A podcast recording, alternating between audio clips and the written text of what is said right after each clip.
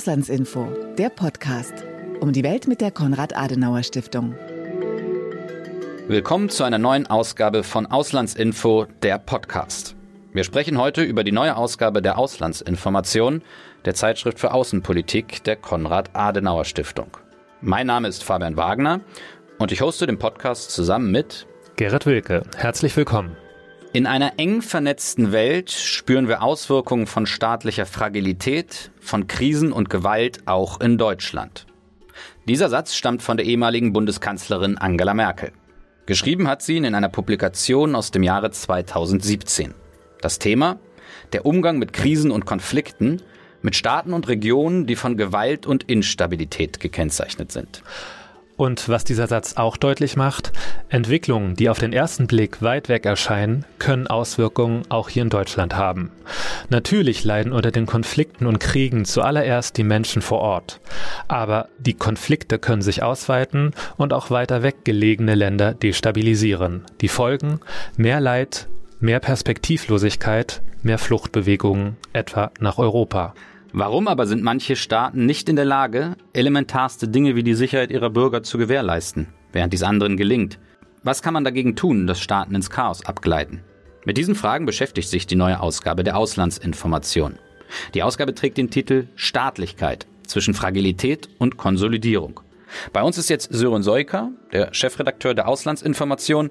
Er wird uns einen Überblick über die Ausgabe geben. Hallo Sören. Hallo, freut mich hier zu sein. Sören, der Titel der neuen und in diesem Jahr dritten Ausgabe der Auslandsinformation ist Staatlichkeit zwischen Fragilität und Konsolidierung. Wir wollen zusammen einen Blick in die Zeitschrift werfen, vielleicht aber mal zu Beginn der Begriff der fragilen Staatlichkeit oder staatliche Fragilität kommt in der Ausgabe vergleichsweise oft vor. Was ist das eigentlich, staatliche Fragilität? Und kann man sagen, dass vielleicht Stabilität das Gegenteil ist? Genau, so hätte ich es vielleicht auch gemacht. Wann ist ein Staat denn nicht fragil? Nämlich dann, wenn er stabil ist. Also ein Staat sollte natürlich bestimmte grundlegende Dienstleistungen für seine Bürgerinnen und Bürger bereitstellen. Ein Staat sollte ein Mindestmaß an Legitimität äh, genießen bei den Bürgerinnen und Bürgern. Und ein Staat sollte natürlich auch möglichst über sein gesamtes Territorium äh, seine Staatsgewalt ausüben. Ich denke, wenn ein Staat diese drei Dinge tut, tut, dann würde man ihn ohne weiteres als stabil bezeichnen. Umgekehrt jetzt, äh, Fragilität, Instabilität tritt dann ein, wenn eben entlang dieser Dimension Defizite herrschen. Das heißt, ähm, ganz klassisch, ein Staat ist nicht in der Lage, grundlegende Dienstleistungen zu erbringen. Äh, die Bevölkerung lebt in Armut. Äh, ein Staat ist nicht legitim vor seiner Bevölkerung. Das kann verschiedene Gründe haben. Wir würden äh, immer davon ausgehen, dass beispielsweise demokratische Staaten eher Legitimität vor der Bevölkerung genießen als ein äh, diktatorisches Unterdrückungsregime. Ja, und ein äh, ein Beispiel dafür, wenn ein Staat nicht die Gewalt über sein ganzes Territorium ausübt. Da gibt es äh, Beispiele, die wir auch in der Ausgabe haben. Das kann auch ein eigentlich funktionierender Staat wie die Ukraine sein. Auch dieses Beispiel haben wir ja in dieser Ausgabe. Sören, wenn man sich die Texte in der Ausgabe anschaut, sieht man, dass des Öfteren der sogenannte Fragile State Index erwähnt wird. Das ist ein Index, der Staaten nach ihrer Fragilität, nach ihrer Zerbrechlichkeit einteilt. Er wird jährlich von dem amerikanischen Think Tank Fund for Peace herausgegeben und stützt sich auf verschiedene Kriterien, darunter Dinge wie Menschenrechtslage, die Qualität öffentlicher Dienstleistungen oder die wirtschaftliche Entwicklung. Vielleicht kannst du uns mal sagen, wer sind denn diesem Ranking nach die instabilsten Staaten der Welt? Das ist in der Tat ein bisschen paradox. Also wer in diesem Ranking ganz oben steht, ähm, der äh, hat keinen Grund zum Feiern. Das ist in dem Fall äh, im äh, Index, der dieses Jahr herausgegeben wurde, äh, Jemen und äh, Somalia und Syrien folgen. Das ist aber etwas, was jetzt kein ähm, punktueller Befund 2022 ist, sondern was seit einigen Jahren relativ ähm, stabil ist. Äh, auf Platz vier folgt dann da doch ein Land, das auch in unserer Ausgabe äh, mit einem Artikel genauer analysiert wird. Das ist nämlich der Südsudan. Auf der anderen Seite, ja, man könnte sagen, die üblichen Verdächtigen, Länder, die auch in ganz vielen anderen Rankings äh, Spitzenplätze in diesem Fall aber wirklich im positiven Sinne belegen. Das sind die nordischen Länder. Das ist ein Land wie die Schweiz, Neuseeland, also äh, Länder, die einfach in vielen Dimensionen oft äh, als erfolgreich und stabil gelten. Und äh, was man einfach erkennen kann, es sind sehr viele Demokratien unter diesen Ländern, die als besonders stabil gelten. Und vielleicht auch noch interessant an dieser Stelle, vergleichsweise gut steht auch Deutschland nach dem Fragile State Index da. Es liegt auf Rang 167 und befindet sich damit unter den Top 15 stabilsten Staaten der Welt. Ja, Sören, vielen Dank, dass du uns einen Einblick in die äh, neue Ausgabe der Auslandsinformation gegeben hast. Wie immer, sehr gerne. Das war Sören Seuker, der Chefredakteur der Auslandsinformation. Er hat ja schon angedeutet, dass sich die neue Ausgabe mit sehr unterschiedlichen Ländern befasst. Neben dem Südsudan oder der Ukraine sind auch Myanmar und Bosnien-Herzegowina in der Ausgabe zu finden. Und wir blicken auch in einem sehr interessanten Text nach Westafrika. Äh, das stimmt und ich habe mich mit Anna Wasserfall getroffen. Äh, Anna Wasserfall ist Referentin für Westafrika der Konrad-Adenauer Stiftung und sie hat in der neuen Ausgabe zusammen mit ihrer Kollegin Susanne Konrad äh, auf die Situation vor Ort geschaut.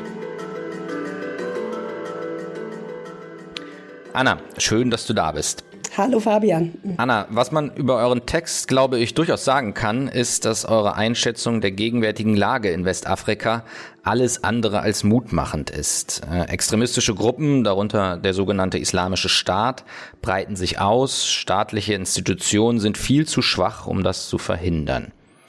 Ihr sprecht in eurem Text von einer beispiellosen Eskalation gewaltsamer Konflikte. Vielleicht kannst du uns zu Beginn des Gesprächs einfach mal einen kurzen Überblick geben. Was sind die wichtigsten Entwicklungen vor Ort und über welche Länder reden wir überhaupt? Was du gerade beschreibst, ist äh, in der Tat ein Trend, äh, den wir im westlichen Afrika jetzt auch schon seit einiger Zeit beobachten können.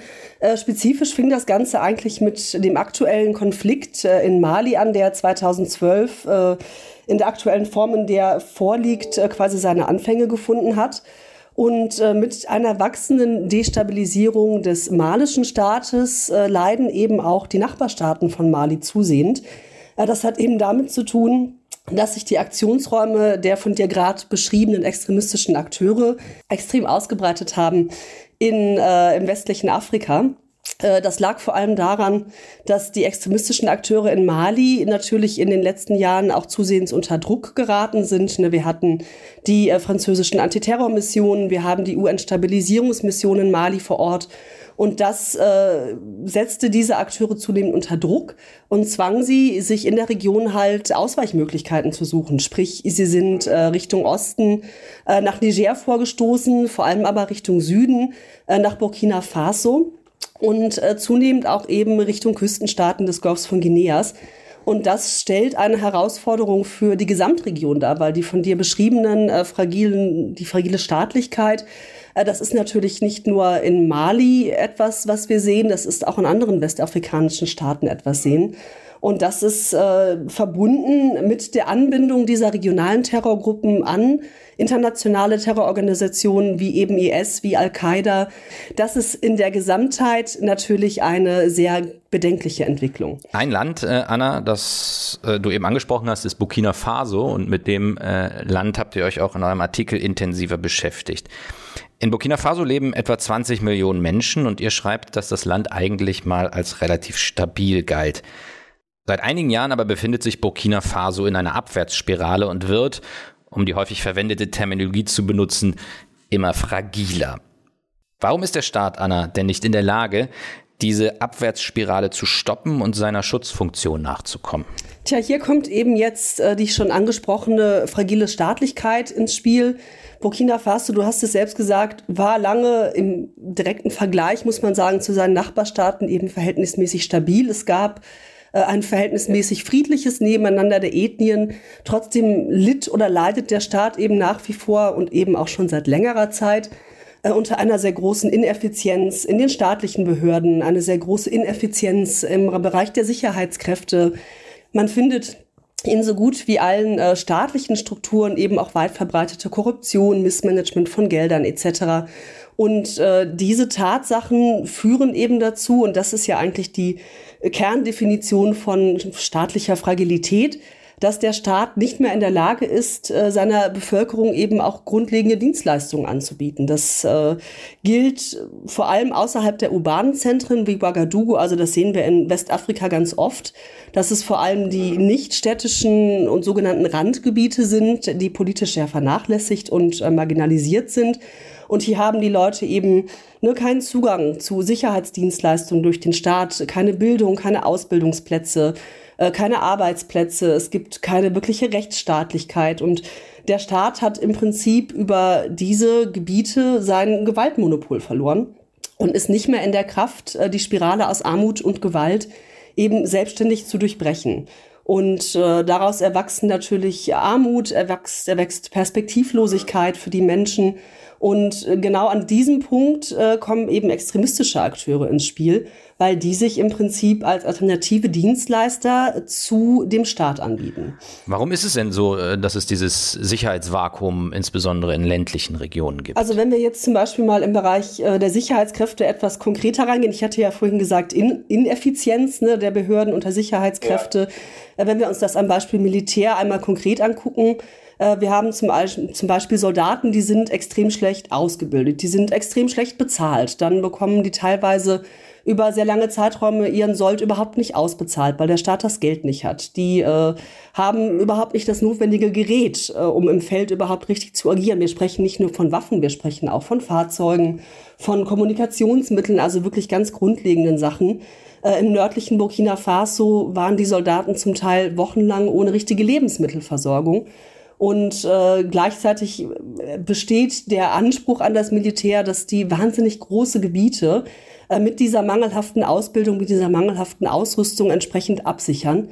Und das kann logischerweise nicht funktionieren und äh, auch Bemühungen des äh, burkinischen Staates da quasi entgegenzugreifen. Man hat äh, extrem viel Haushaltsmittel zum Beispiel in die Verbesserung des Militärs gesteckt, äh, haben leider Gottes nicht gefruchtet. Und das liegt eben zum Beispiel dann zum Teil daran, dass die äh, finanziellen Strukturen des Staates extrem schlecht aufgestellt sind. Und die Korruption, die ich vorhin schon angesprochen hatte, spielt natürlich auch eine sehr große Rolle, dass die Mittel, die zur Verbesserung äh, dieser staatlichen Strukturen, zur Verbesserung der Sicherheitskräfte dienen, einfach überhaupt nicht in die entsprechenden Kanäle geflossen sind. Du hast jetzt gesagt, dass man in die Sicherheitskräfte investiert hat, dass das Ergebnis aber nicht wirklich ausreichend war. Es kam dann ja auch in Burkina Faso zu einem Putsch. Vielleicht kannst du uns ganz kurz dazu noch etwas erzählen. Sehr gerne. Das war im Prinzip nämlich auch genau die Ausgangslage, aus der der Putsch im Januar diesen Jahres halt äh, sich ergeben hat. Äh, das war eine Gesamtkonstellation, wo die burkinische Bevölkerung eben wirklich zunehmend auch äh, unzufriedener ist mit der Situation. Ne? Man muss sich das ja auch vorstellen, diese Unsicherheit im Land, die schränkt äh, Bewegungsfreiheit massiv ein, die schränkt die Möglichkeit der Menschen extrem ein, äh, sich ein Einkommen zu erwerben, zum Beispiel, indem man keine Märkte mehr abhalten kann indem auch die Möglichkeit, Landwirtschaft zu betreiben in manchen Regionen ne, immer eingeschränkter wird. Äh, sprich, da war ein sehr großer Frust in der Bevölkerung, der immer weiter anwuchs. Und parallel wuchs natürlich auch aufgrund der gerade beschriebenen Verhältnisse der Frust innerhalb des Militärs. Die Soldaten hat man quasi ins Feld geschickt, hat die in den Kampfeinsatz geschickt, wie gesagt, unterausgerüstet. Äh, und dementsprechend waren auch die Opferzahlen innerhalb der Sicherheitskräfte des, äh, ne, der, des burkinischen Staates sehr, sehr hoch irgendwann. Es gab immer wieder Anschläge, Grenzpatrouillen, die angegriffen worden sind, die sich nicht entsprechend wehren konnten. Und äh, ja, der, der Frust innerhalb des Militärs war irgendwann ganz immens, dass man gesagt hat, ne, mit dieser Situation äh, können wir nicht, nicht weiter arbeiten. Und äh, das hat das Militär dann Januar 2022 eben für sich persönlich als Narrativ genutzt, um eben äh, die Macht im Staat an sich zu reißen und den, den äh, Präsidenten abzusetzen. Anna, du hast schon angesprochen, dass fragile Staatlichkeit sich ausweiten kann. Fragilität droht auf andere Staaten überzugreifen. Und ihr schreibt explizit, dass das in Westafrika der Fall ist, wo die Staaten am Golf von Guinea durch die Entwicklung in Mali und Burkina Faso gefährdet sind. Das sind Staaten wie Togo, Benin und Ghana oder Côte d'Ivoire. Was können diese Staaten tun, damit sich die Situation dort nicht ähnlich entwickelt wie in Mali oder Burkina Faso? Also zum einen, vielleicht einmal kurz zum Vergleich, in den Staaten, die du gerade genannt hast, sehen wir den Anfang der Entwicklung oder eine ähnliche Entwicklung, wie wir sie in Burkina Faso gesehen haben, vor allem in den äh, nördlichen Landesteilen im Moment. Ne? Sprich, da haben wir noch keine äh, keine flächendeckende Entwicklung, wie das in Burkina Faso der Fall war. Aber genau so fing es in Burkina Faso halt eben auch an, ne, über die Grenze, die gemeinsame Grenze mit Mali. Sprich, man kann sich schon ganz gut vorstellen, was in den Küstenstaaten auch passieren könnte, äh, wenn man hier eben nicht bewusst entgegensteuert. Und äh, gerade angesichts dieses Bewusstseins und des, ich sage jetzt mal, Negativbeispiels des Nachbars im Norden, sind sich die Küstenstaaten dieser Bedrohung schon sehr, sehr stark bewusst und äh, steuern eben auch mit unterschiedlichen Ansätzen entsprechend dagegen. Das passiert sowohl auf nationalstaatlicher als auch auf regionaler Ebene. Ne, wir sehen hier zum Beispiel die Staaten haben neue Stützpunkte entlang der Grenze eingerichtet, äh, setzen einen stärkeren Fokus auf die Aufklärung, versuchen die Kommunikation der Sicherheitskräfte untereinander zu verbessern, äh, versuchen Zivilisten mehr mit einzubeziehen. Ne? Das ist natürlich ganz wichtig, dass auch die Bevölkerung äh, mitarbeitet und Sicherheitskräfte und Bevölkerung haben ja oft nicht das beste Verhältnis zueinander.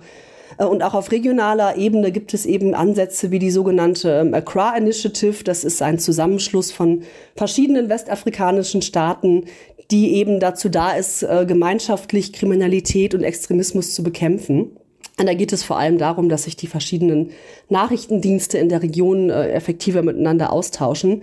Äh, sprich, wir haben eben präventive Ansätze und Ansätze, die gezielt dieser Entwicklung entgegensteuern, die diese Staaten halt schon äh, selbstständig durchführen. Und ich denke, Prävention ist hier genau das Stichwort, auch wenn es zum Beispiel darum geht, äh, wie sich Deutschland oder Europa einbringen könnten, weil hier haben wir jetzt einfach noch ganz andere Handlungsspielräume, als das eben in Mali oder mittlerweile auch Burkina Faso der Fall ist. Da können wir im Prinzip eigentlich nur noch reagieren, wohingegen wir in den Küstenstaaten jetzt an dem Punkt sind, wo man sagt, diese Entwicklung könnte sich mit den entsprechenden Maßnahmen äh, auch noch aufhalten oder sogar umkehren lassen. Was könnten Deutschland und Europa denn deiner Meinung nach unternehmen? Also ne, die gerade genannten präventiven Ansätze, das sind sicherlich Ansätze, wo auch eine deutsche oder eine europäische Unterstützung äh, sicherlich willkommen wäre in vielen Bereichen. Man muss sich ja auch vor Augen halten, Deutschland hat in der Region eigentlich einen äh, sehr, sehr guten Ruf, anders als Frankreich keine äh, koloniale Vorbelastung in den meisten Staaten. Und äh, hier wäre sicherlich durchaus eine etwas intensivere Partnerschaft äh, denkbar, dass man sagt, Deutschland versucht, diese sicherheitspolitischen, äh, diese entwicklungspolitischen Ansätze entsprechend auch zu unterstützen. In Teilen wird das ja auch bereits gemacht, aber eben wenig im sicherheitspolitischen Bereich. Der Fokus liegt eben doch sehr auf der Entwicklungszusammenarbeit. Also da gibt es sicherlich äh, noch Luft nach oben. Also da wird auch schon äh, zum Beispiel von deutscher Seite aus äh, werden auch spezifische Programme unterstützt, um im Norden der angesprochenen Länder zum Beispiel äh, eine wirtschaftliche Perspektiven zu schaffen und Armut zu bekämpfen weil die ja, wie vorhin schon gesagt, in der Regel auch die Einfallstore sind, äh, ne, dass diese dschihadistischen Akteure sich so gut festsetzen können in den Strukturen vor Ort. Also da kann man sich ja doch effizienter an, ansetzen. Und gleichzeitig sollte man aber auch größer denken. Ne? Wir sind jetzt in Westafrika halt wirklich immer sehr auf Mali fokussiert gewesen die letzten Jahre. Äh, da brennt es ja nun mal auch in Anführungszeichen. Deswegen ist das nachvollziehbar. Jetzt wird das deutsche Engagement, das europäische Engagement in Mali schwieriger. Jetzt rückt der Fokus des Engagements nach Niger. Also man hat da immer so ein bisschen ein Schwerpunktland. Ich persönlich glaube, dass es sehr viel sinnvoller wäre, wenn man den Ansatz eben auch regionaler denken würde. Ne? Wir sehen eben, die Bedrohung, die sich aus dieser Ausbreitung des Extremismus in Westafrika ergibt, lässt sich nicht auf ein Land äh, reduzieren. Das hört nicht an Ländergrenzen auf. Ne? Die Grenzen sind unglaublich lang, die sind sehr porös. Man kann äh, diese Entwicklung nicht innerhalb eines Staates eindämmen oder bekämpfen. Also auch Deutschland und Europa müssten hier eigentlich mal überlegen, ob sie sich nicht wirklich viel, viel weiter und viel, viel geografisch breiter auch aufstellen. Und ich denke, da würde die aktuelle Situation in Mali, wo man sowieso darüber nachdenkt, wie geht es weiter mit dem Bundeswehreinsatz, jetzt eigentlich einen guten Zeitpunkt darstellen, um sich da eben mal Gedanken zu machen, ob es nicht sinnvoller wäre, den äh, ja, Fokus entsprechend zu erweitern. Ähm, gleichzeitig äh, sollten wir uns sicherlich auch überlegen, wie man die äh, Aktion, äh, die Interaktion der Akteure vor Ort äh, noch miteinander verbessern kann. Also Frankreich ist jetzt aus Mali abgezogen, ist aber natürlich nach wie vor noch ein sehr, sehr wichtiger äh, Akteur in der Region, sowohl im sicherheitspolitischen Bereich als auch im anderen Sinne. Und äh, ich denke, hier wäre es auch wichtig, dass man sich einfach äh, deutlich besser miteinander abstimmt in Zukunft und dass man versucht, äh, Maßnahmen besser ineinander greifen zu lassen. Das gilt für uns selber auch im Bereich der Sicherheitspolitik und der Entwicklungszusammenarbeit im Sinne eines vernetzten Ansatzes. Du hast jetzt gesagt, wie Deutschland sich in der Region engagieren könnte. Vielleicht kannst du zum Abschluss äh, nochmal sagen, warum es das tun sollte. Also warum es auch im deutschen Interesse liegt, äh, dass die Region Westafrika äh, eine stabile Region ist? Ich glaube, wenn man sich die Frage stellt, hilft es einfach mal, äh, ne, sich eine Landkarte zu nehmen und zu gucken, der Maghreb bzw. die Sahelregion sind ja Europas unmittelbarer geografischer Nachbar im Süden. Daraus ergibt sich natürlich, dass äh, alles, was hier passiert, uns früher oder später natürlich auch unmittelbar betreffen kann. Das sehen wir ja auch jetzt schon, wenn wir zum Beispiel über Migration aus Westafrika sprechen. Und äh, alleine aus dieser geografischen Nähe und aus den Verbindungen, die bestehen, ergeben sich eben auch ganz konkrete Bedrohungsszenarien für Europa. Ne? Zum einen ist das natürlich die Furcht äh, davor, dass eine verstärkte terroristische Aktivität natürlich auch wieder irgendwann, das ist jetzt noch nicht der Fall, aber auch mal wieder Europa und Deutschland unmittelbarer betreffen könnte. Äh, wir sprechen darüber, dass diese Entwicklung natürlich auch massiv zu Fluchtbewegungen äh, und natürlich dementsprechend auch zu illegaler Migration äh, führen kann. Und äh, was wir auch sehen, es gibt eben auch wachsende rechtsfreie Räume mittlerweile in Westafrika, die uns dahingehend betreffen, dass das jetzt schon ganz wichtige Routen des Drogen- und des Menschenschmuggels eben auch nach Europa sind, äh, die durch Westafrika, die durch diese Staaten laufen. Das war Anna Wasserfall, Referentin für Westafrika in der Konrad-Adenauer-Stiftung. Anna, vielen Dank, dass du da warst und äh, ganz besonders auch, weil äh, ich glaube, die Zuhörerinnen und Zuhörer haben es gehört, du durchaus etwas schwerer erkältet bist. das ist richtig. Und äh, ja, deswegen ein ganz besonderer Dank, dass du äh, dir Zeit genommen hast. Sehr gerne. Das war Fabian im Interview mit Anna Wasserfall mit einem Blick nach Burkina Faso. Burkina Faso war in diesem Fall also ein Beispiel für einen Staat, der von innen heraus destabilisiert wird. Und in den Auslandsinformationen haben wir allerdings auch ein ganz anderes Beispiel, und zwar das Beispiel Ukraine. Ein Beispiel, äh, wo ein eigentlich funktionsfähiger Staat von außen destabilisiert wird. Genau. Und ich habe mich mit der Leiterin des Auslandsbüros der Konrad-Adenauer-Stiftung Kharkiv, Dr. Brigitta Triebel, getroffen. Sie hat einen Artikel mitverfasst, der die staatliche oder beziehungsweise die rechtliche Situation in den sogenannten Volksrepubliken Donetsk und Luhansk beleuchtet hat. Herzlich willkommen. Hallo, guten Tag, danke für die Einladung. Bevor wir allerdings über Ihren Artikel zu sprechen kommen, habe ich eine schnelle Fragerunde für Sie, unsere Quickfire Questions. Ich gebe Ihnen einen Satz vor und Sie beenden ihn möglichst spontan und ohne viel darüber nachzudenken. Haben Sie Lust auf diese Runde? Ja, gerne. Sehr schön. Ein Aspekt über den russischen Angriffskrieg auf die Ukraine, der immer zu kurz kommt, ist dass dieser Angriffskrieg nicht erst im Februar dieses Jahres begonnen hat, dass dieser Krieg schon eine Vorlaufzeit von acht Jahren hatte. Die Ukraine war seit 2014 im Krieg mit Russland und dort hätte man schon sehen können, was im Donbass passiert, worauf sich Russland vorbereitet. Und das haben wir leider im Westen so nicht gesehen. Der russische Angriff hört erst auf, wenn wenn ähm, Putin erkennt, dass er mit Gewalt seine Ziele nicht mehr erreichen kann. Am 24. Februar 2022 waren meine Gedanken bestimmt von? Es ist äh, völlig unvorstellbar, was, was dort passiert. Und hoffentlich sehe ich alle meine Kollegen und Freunde und Bekannte aus Kharkiv irgendwann einmal wieder. Sie haben in dem Artikel Rechtsprechung im rechtsfreien Raum die Volksrepubliken Donetsk und Luhansk als Beispiele für Streitschlichtung in Rebellengebieten mitverfasst. Wobei die Volksrepubliken in große Anführungszeichen gesetzt sind. Können Sie einmal erzählen, worum es in Ihrem Artikel geht? In diesem Artikel geht es um diese sogenannten Volksrepubliken als pseudostaatliche Konstrukte, die seit 2014, seit ihrer Gründung versucht haben, Staatlichkeit aufzubauen. Das heißt also auch Rechtsstaatlichkeit, auch das in großen Anführungsstrichelchen, weil de facto sind das äh, Gebiete, die von den sogenannten Separatisten, die von Russland militärisch, politisch, wirtschaftlich unterstützt werden, ähm, Gebiete, die von diesen Separatisten besetzt wurden, ukrainische Gebiete, die besetzt wurden und die illegitim ähm, die Macht dort ergriffen haben und vor allem mit Gewalt und ähm, ja, nach ihren Regeln diese Gebiete neu bestimmen. Aber auf der anderen Seite, aus ihrer Sicht heraus, tatsächlich eine Staatlichkeit aufbauen wollen. Und das ist eben das Interessante zu sehen, dass es auf der einen Seite eigentlich ähm, separatistische Gebiete sind, in denen es eine Regellosigkeit gibt, in denen es ganz viel Gewalt gibt, gleichzeitig sie aber sich den Anschein äh, geben möchten, dass sie funktionierende Staaten sind, mit einer Rechtsprechung, mit einer Regierung, sogar mit einer Außenpolitik, um dann auch international Anerkennung zu generieren.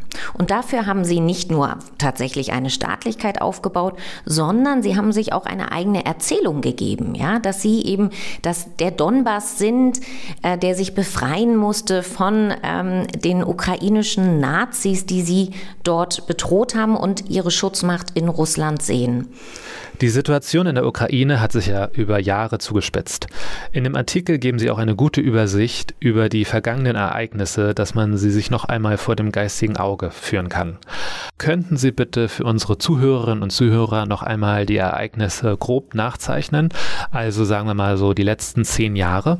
Ja, tatsächlich ist, äh, diese, sind diese Entwicklungen sehr kompliziert und man muss weit, weit äh, zurückgehen, also nicht nur zehn Jahre. Aber fangen wir mit dem Fangen wir mit dem Jahr 2014 an als es in der Ukraine zu Unruhen kam, die in Kiew begann, begannen, da der damalige prorussische Präsident und sehr korrupte Präsident äh, Janukowitsch das Assoziierungsabkommen mit der Europäischen Union doch nicht unterschreiben wollte. Er hatte sich kurz vorher für ähm, eine weitere Annäherung an Russland entschieden. Daraufhin kam es zu proeuropäischen Protesten und vor allem zu Protesten gegen diesen Präsidenten, der als, wie gesagt, sehr korrupt äh, galt in Kiew. Und das hatte Auswirkungen auf das ganze Land. Es gab überall diese Proteste, es gab aber auch Widerstand. Ja, unter anderem in den ostukrainischen Gebieten, in dem ganz östlichsten Gebiet der Ukraine im Donbass. Viele Menschen, die diesen Präsidenten dort noch unterstützt haben, er kam aus dieser Ecke. Und diese Region traditionell aufgrund ähm, der, der Sowjetunion eine sehr enge Verbindung ähm, zu Russland hatte und es auch da noch sehr viele ja, Ideen gab, dass man zumindest mit Russland sehr gute Beziehungen haben sollte, wenn nicht auch noch mehr. Ja. Und aufgrund dieser instabilen Lage in äh, in der Ukraine kam es im, unter anderem im Donbass zu Protesten für Janukowitsch. Und diese Situation hat äh, Russland genutzt, hat Putin genutzt, denn auch Putin ähm, war schon lange vor 2014 klar, dass für ihn es nur eine äh, pro-russische Ukraine geben kann. Alles, was die Ukraine Richtung europäische Entwicklung, auch Richtung einer demokratischen Entwicklung machen wird, war für Putin schon nicht verhandelbar. Und ähm, deswegen konnte er und hat er auch diese Gefühle, diese Stimmung in der Ostukraine für sich sehr gut nutzen können. Die Proteste wurden auch von russischer Seite mit unterstützt. Personen überschritten die Grenze, die dann an diesen Protesten teilgenommen haben. Also die Separatisten, die sogenannten Separatisten waren nicht nur Ostukrainer, die eine andere Vorstellung hatten als die Protestler in Kiew, sondern das waren eben auch tatsächlich Menschen, die aus Russland kamen. Und in diesem Gemengelage wurde die Krim annektiert. Innerhalb weniger Tage hatte es Russland geschafft, mit äh, Soldaten ohne Abzeichen, die sogenannten grünen Männchen, ähm, die Krim zu annektieren, ein Pseudo-Referendum durchzuführen. Auch hier wieder diese Pseudostaatlichkeit, ähm, bei dem dann die Ergebnisse waren, die Mehrheit der Bevölkerung auf der Krim möchte unbedingt zu Russland gehören und das wurde innerhalb weniger Wochen auch umgesetzt. Und so haben diese sogenannten Separatisten, diese pro-russischen Protestler im Donbass gedacht, für uns gibt es auch diesen Weg. Ja, wir werden vielleicht integriert äh, nach Russland. Wir werden dort vielleicht wirtschaftlich aufgefangen. Wir werden vielleicht wirtschaftlich auch politisch wieder so relevant wie in der Sowjetunion, denn der Donbass war eine der wichtigsten Wirtschafts- und Industrieregionen der Sowjetunion. Also da gab es auch noch viele ja, nostalgische Vorstellungen, was es bedeutet, äh, bedeuten würde, zurück nach Russland zu kommen. So kam es aber nicht, denn äh, Putin hatte eine andere Vorstellung. Es sollten sogenannte Volksrepubliken gegründet werden. ähm, die nicht integriert werden in die äh, russische Föderation, sondern die offiziell noch zur Ukraine gehören. Denn das war für ihn der entscheidende Hebel, um die Entwicklung innerhalb der Ukraine nach seinen Vorstellungen äh, prägen zu können. Denn die Volksrepubliken waren sozusagen der Stachel dann innerhalb der Ukraine äh, mit dem er dann immer sagen konnte, wir haben hier diese Gebiete, die fühlen sich bedroht, die fühlen sich unterdrückt von der Ukraine, von der ukrainischen Regierung, die mittlerweile pro-europäisch war und pro-demokratisch. Ähm, und äh, da konnte er sogar auf internationalem Feld, also in den sogenannten Minsk-Verhandlungen, Punkte mitmachen. Ja, er konnte immer darauf referieren, ja, die Ostukrainer sehen es anders. Wir unterstützen diese Bevölkerung, die als russischsprachig gilt. Ähm, und deswegen soll der gesamte ukrainische Staat so umgebaut werden, dass diese Regionen Mitspracherecht bekommen. Und das hätte dann in der Konsequenz bedeutet, dass äh, man ein Vetorecht gehabt hätte gegen Reformen, die zu einer europäischen, zu einer demokratischen Ukraine führen. Und man hätte dann das, das ganze politische System zumindest beeinflussen können, sodass der russische, ähm, der russische Einfluss in der Ukraine so groß bleibt, wie er vor 2014 war. Das hat sich aber äh, alles ist sich so nicht ausgegangen. Die ukrainische Seite hat militärisch reagiert. Man hat äh, die sogenannten Separatisten bekämpft. Man hat sie auch teilweise zurückgedrängt. Und daraus ist eine Situation entstanden nach 2015, dass es einen Stellungskrieg gab in der Mitte des Donbass. Er wurde geteilt und auf der einen Seite gab es die Separatistengebiete, die dann ihre sogenannten Volksrepubliken ausgebaut haben, völlig wirtschaftlich, politisch völlig abhängig von Russland und auf der anderen Seite stand das ukrainische Militär, was ähm, dann äh, diese sogenannte Konfliktlinie verteidigt hat. Das war die Lage bis zum Februar 2022. Es war immer ein heißer, ein heißer Stellungskrieg. Ja? Auch wenn ein Waffenstillstand in Minsk 1 und 2 verabredet war, wurde er nie gehalten. 80 Prozent der Waffenstillstandsverletzungen gingen von den Separatisten aus, denn die Volksrepu sogenannten Volksrepubliken brauchten auch diesen Krieg, ja, um ihre Existenz überhaupt zu erklären, um überhaupt dieses Narrativ, wir werden von den ukrainischen Nazis angegriffen, aufrecht zu erhalten. Und so konnte dann im Februar 2022 2020 einfach dieser schon vorhandene Krieg weiter eskaliert werden. Also auch aus dem Donbass wurde dann mithilfe des äh, äh, russischen Militärs äh, die ukrainische Seite angegriffen. Man konnte weiter nach Mariupol vorstoßen und jetzt ähm, haben wir diesen Krieg, den wir leider seit äh, sechs Monaten beobachten müssen. Das fand ich gut, dass Sie nochmal aufgezeigt haben, wie wichtig die sogenannten Volksrepubliken für Putin als Verhandlungsmasse sind. Weil ich habe mich gewundert, warum er nicht eine sogenannte Volksrepublik Krim gegründet hat. Er hat sich die Krim ja einverleibt gleich und auch das russische System und das russische Rechtssystem der Krim übergestülpt. Was meinen Sie, warum ist er da anders vorgegangen? Ja, das ist äh, tatsächlich aus russischer Perspektive hat man diese zwei Regionen oder die eine Halbinsel und die eine Region völlig anders bewertet. Also die Krim aus russischer Perspektive gehört zum russischen Kernland. Ja, das war sozusagen ein Fehler der Geschichte, dass diese Halbinsel bei der, bei der Ukraine gelandet ist. Das ist die russische Perspektive. Es ist natürlich völkerrechtlich und laut dem internationalen Recht äh, ein ein Bruch jeglicher Vereinbarung, jeglicher Verträge gewesen, was Russland mit der Krim gemacht hat. Aber aus russischer Sicht ist sozusagen die Krim immer russisch gewesen, deswegen war es auch ganz folgerichtlich, dass diese Halbinsel dann auch in die russische Föderation integriert wird. Also in jeglicher Hinsicht, die Sozialsysteme, die Renten, das Bildungssystem, Wirtschaftssystem ist alles jetzt russisch. Ja. Bei, Im Donbass hatte man gar nicht diese, diese Ideen, ja, weil der Donbass auch keine traditionell ja, russische Region ist. Sie war, hat immer auch zur ukrainischen Teilrepublik in äh, der Sowjetunion gehört. Sie war auch lange sehr äh, ukrainischsprachig. Das hat sich alles erst durch die stalinistischen Säuberungen, durch den Zweiten Weltkrieg geändert. Der Donbass war für Putin immer ein Instrument seiner Aggression gegen die Ukraine. Also er hat Stimmung innerhalb der Ukraine genutzt, ja, ähm, Kiew unter Druck zu setzen, ja, und weiter den eigenen Einfluss aufrechtzuerhalten. Und der Donbass war dafür eine ganz gute Region. Er hat es auch mit Regionen äh, um Odessa probiert oder auch Kharkiv.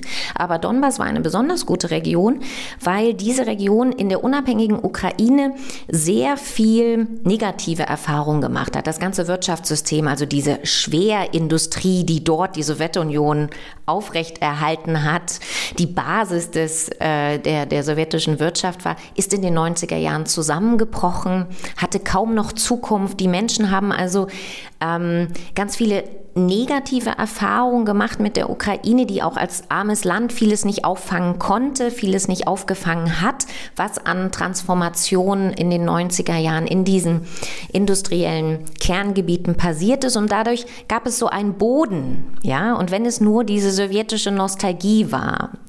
Und ähm, die hat Putin und, und ähm, sein Regime schon lange genutzt, auch mit dieser Vorstellung, mit dieser Erzählung, wir sind doch alle eine russische Welt, wir haben doch alle einmal zusammengehört, wir teilen die Sprache, wir teilen die Kultur. Und warum solltet ihr euch dann nach diesem fernen Europa ausrichten und nicht nach uns? Und diese Gefühle hat er genutzt, aber er hatte nie das Ziel, diese Republiken, sogenannten Republiken zu integrieren. Und es waren ja nicht die, die ersten Volksrepubliken, äh, die als Instrument äh, der russischen Außenpolitik aufgebaut wurden. Wir haben das in Moldau, in der Republik Moldau mit der äh, Region Transnistrien schon aus den 90er Jahren. Ähm, wir haben das in Georgien gesehen mit den dortigen sogenannten Republiken, äh, beispielsweise Abchasien. Das sind immer Konstrukte, in denen es auch in den letzten Jahren, Jahrzehnten gar keine Versuche gab, sie wirklich zu integrieren, sondern sie werden immer genutzt als Stachel innerhalb dieser Länder. Das ist viel erfolgreicher für Putin, dann zu sagen, wir halten jetzt Moldau auch von einer EU-Mitgliedschaft beispielsweise ab, weil da gibt es ja einen ungeklärten Konflikt. Und so war es ja bis zum Kriegs, äh, bis, bis zur äh, großflächigen Invasion ähm, im Februar 2022 auch in der Ukraine. Jeder westliche Politiker hat gesagt, die Ukraine kann gar nicht in die NATO oder kann gar nicht ein Mitglied der EU werden, weil wir haben da ja einen ungelösten Konflikt im Donbass. Also Putin hätte, wenn er nicht noch diesen Wahn gehabt hätte, die ganze Ukraine in sein russisches Reich integrieren zu wollen, dieses Spiel noch ganz lange spielen können. Und für die Ukraine hat dieser Krieg im Donbass so viele negative Folgen gehabt. Es gab damals schon über 10.000 Opfer. Es gab Millionen von Binnenflüchtlinge. Es, dieser Krieg hat so viel Geld gekostet, weil die Ukraine ja ihr, ihr Militär überhaupt darauf ausrichten musste, ausbauen musste. Wirtschaftlich hat die gesamte Region keine Perspektive gehabt, weil natürlich kein Unternehmen aus westlichen Staaten in der Ostukraine äh, investiert hatte, solange da noch geschossen wurde. Also Putin hatte dadurch schon unglaublich viel erreicht. Aber er wollte auch offenkundig noch mehr. Er wollte Kiew politisch kontrollieren. Und ähm, das, äh, dieses Ziel ist Gott sei Dank bis jetzt ähm, gescheitert. Im Text schreiben Sie, dass es bereits vor dem Angriff auf die Ukraine mehrere Fälle gab, bei denen seit der Auflösung der Sowjetunion Grenzen verletzt oder verschoben wurden. Als Beispiel kann man Moldau oder Georgien nennen. Ähm, das fand ich ganz spannend, weil es wirkt so ein bisschen wie eine Strategie, die er so fährt. Andere Regionen, die mal in der Sowjetunion waren, zu schwächen. Genau, und immer mit ähnlichen Narrativen, ne, also mit dem Schutz der russischsprachigen Bevölkerung, weil aus Moskau sind das Russen, weil sie Russisch sprechen. Schon alleine das ähm, ist sehr diskutabel sehen wir jetzt ja auch in der Ostukraine, dass sehr viele russischsprachige Ukrainer ihr Land verteidigen, weil sie sich als Ukrainer und Ukrainerinnen sehen.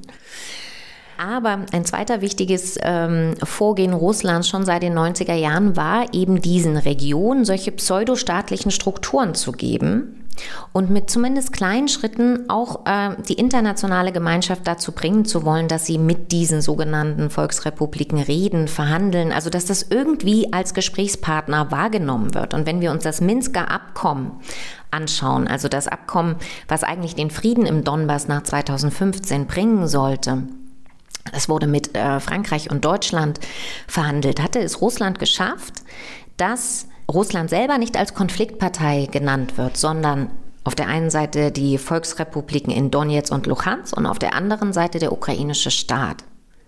Und da sehen wir schon, dass viele russische Narrative durchaus Erfolg hatten, weil diese Volksrepubliken waren nie selbstständig. Sie haben immer das gemacht, was aus Moskau kam. Trotzdem stand in dem Vertrag, da verhandeln diese sogenannten Volksrepubliken irgendwie ein staatlicher Konstrukt, ein staatliches Konstrukt mit der Regierung in Kiew. Russland war offiziell eine Vermittlerpartei. Ja. Und deswegen konnte dieses Abkommen nicht funktionieren und deswegen haben wir bis heute keine Lösung des Konfliktes in Georgien, aber auch der Situation in Moldau.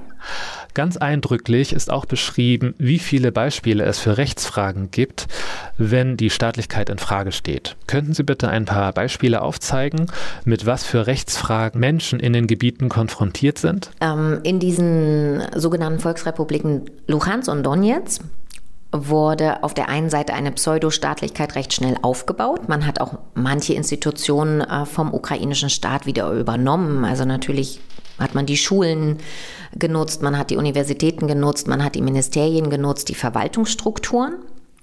Gleichzeitig äh, hat man von Anfang an ähm, Gewalt genutzt als Instrument, überhaupt die eigene Macht aufzubauen. Ja, also von Anfang an haben sich die Menschen, die sich vielleicht als pro-ukrainisch äh, positioniert haben oder die Menschen, die nicht ko kooperiert haben, mussten sie mit Verfolgung rechnen, mussten sie damit rechnen, dass sie in den Gefängnissen verschwinden, gerade Journalisten, Menschen aus der Zivilgesellschaft, äh, Politiker, die sich eben für die Ukraine, also für den Donbass als ukrainische Region ausgesprochen haben, sind in den ersten Wochen und Monaten teilweise getötet worden, teilweise, wie gesagt, in diesen illegalen ähm, Foltergefängnissen verschwunden. Und somit wurde auf der einen Seite ganz schnell äh, mit Gewalt die Macht der Separatisten aufgebaut und auf der anderen Seite hat man die bestehenden Strukturen genutzt, um diese, eine gewisse Staatlichkeit zu schaffen. Es gab gerade auf den unteren Ebenen, das kann man auch in dem Artikel ganz gut nachlesen, viele Menschen, die in der Region bleiben wollten, in den Städten, in den Orten und deswegen dann dieses neue System, diese neuen Machthaber auch akzeptiert haben. Gleichzeitig kamen von Anfang an sogenannte russische Experten und haben dann bei dieser Aufbau, ja, dieses ähm, Machtmonopols der Separatisten geholfen. Also Sie haben dann beispielsweise, wir schreiben da ja gerade über die Gerichte, über äh, die, die, das Justizministerium oder die Justizministerien in beiden Volksrepubliken.